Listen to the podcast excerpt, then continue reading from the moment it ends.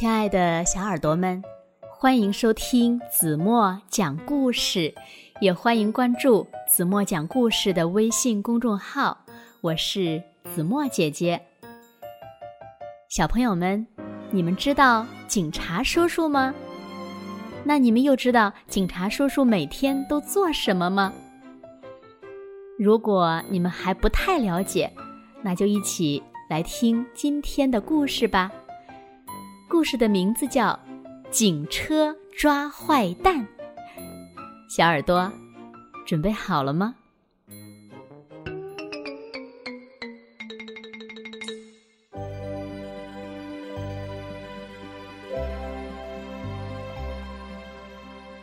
每天，警车都会和警察叔叔一起，在市区的大街小巷巡逻。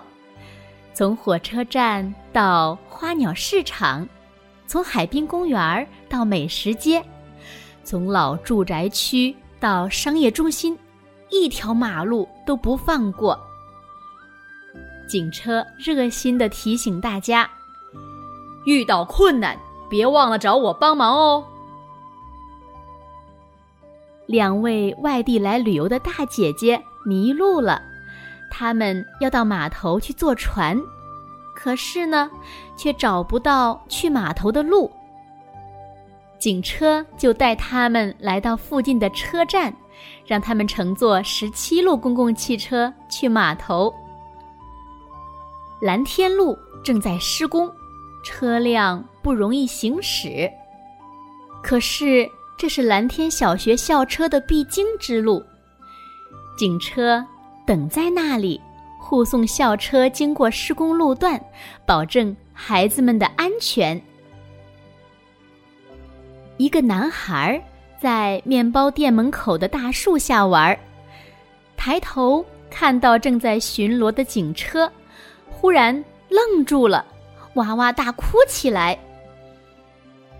警察叔叔从警车上走下来，问：“小朋友，怎么了？”男孩往后退了几步，担心地说：“警车会把爱哭鼻子的小孩抓走。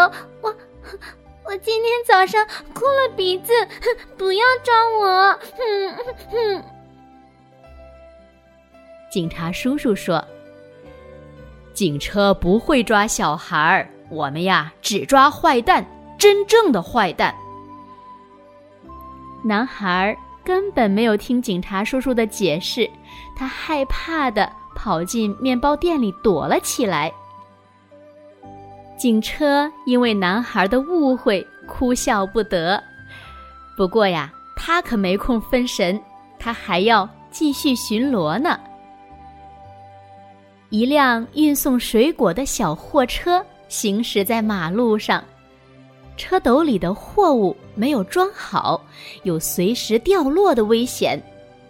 警车立刻跟上去，提醒小货车靠边停车，把货物重新装好再上路。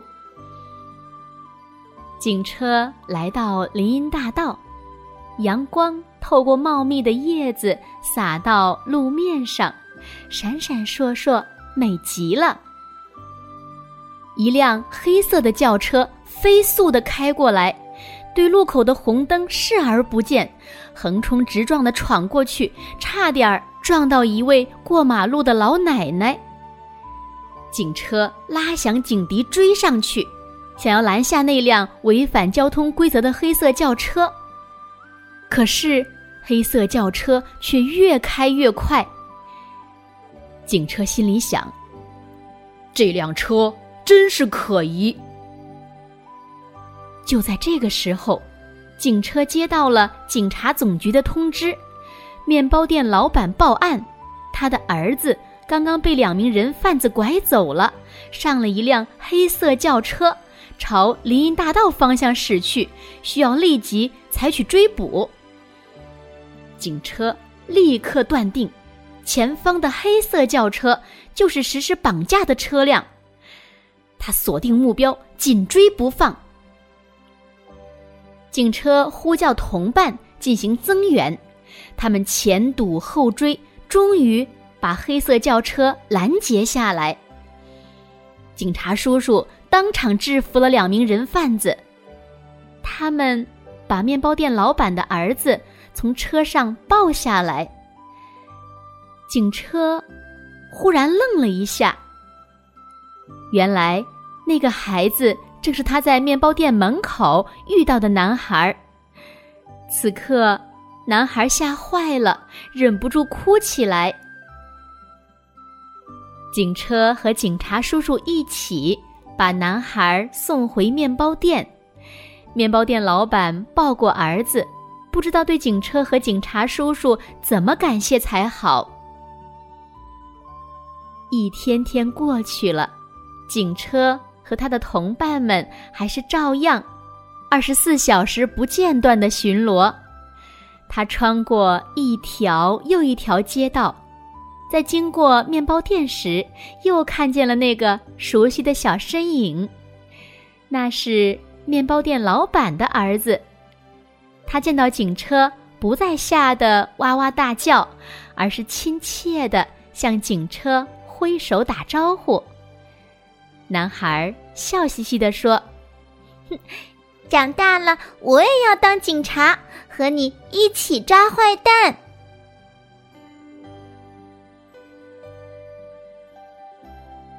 好了，亲爱的小耳朵们，今天的故事呀，子墨就为大家讲到这里了。那今天留给大家的问题是：你们知道警察叔叔和警车每天都在做什么吗？请小朋友们认真的想一想，把你们认为最棒的答案在评论区给子墨留言吧。好了，今天就到这里吧。明天晚上八点半，子墨依然会在这里等你回来哦。如果小朋友们喜欢听子墨讲的故事，不要忘了在文末点亮再看，给子墨加油和鼓励。也希望小朋友们把子墨讲的故事分享给你身边更多的好朋友，让他们呀和你们一样，每天晚上八点半都能准时听到子墨讲的好听的故事。好吗？好啦，现在睡觉时间到了，轻轻的闭上眼睛，一起进入甜蜜的梦乡啦。完了。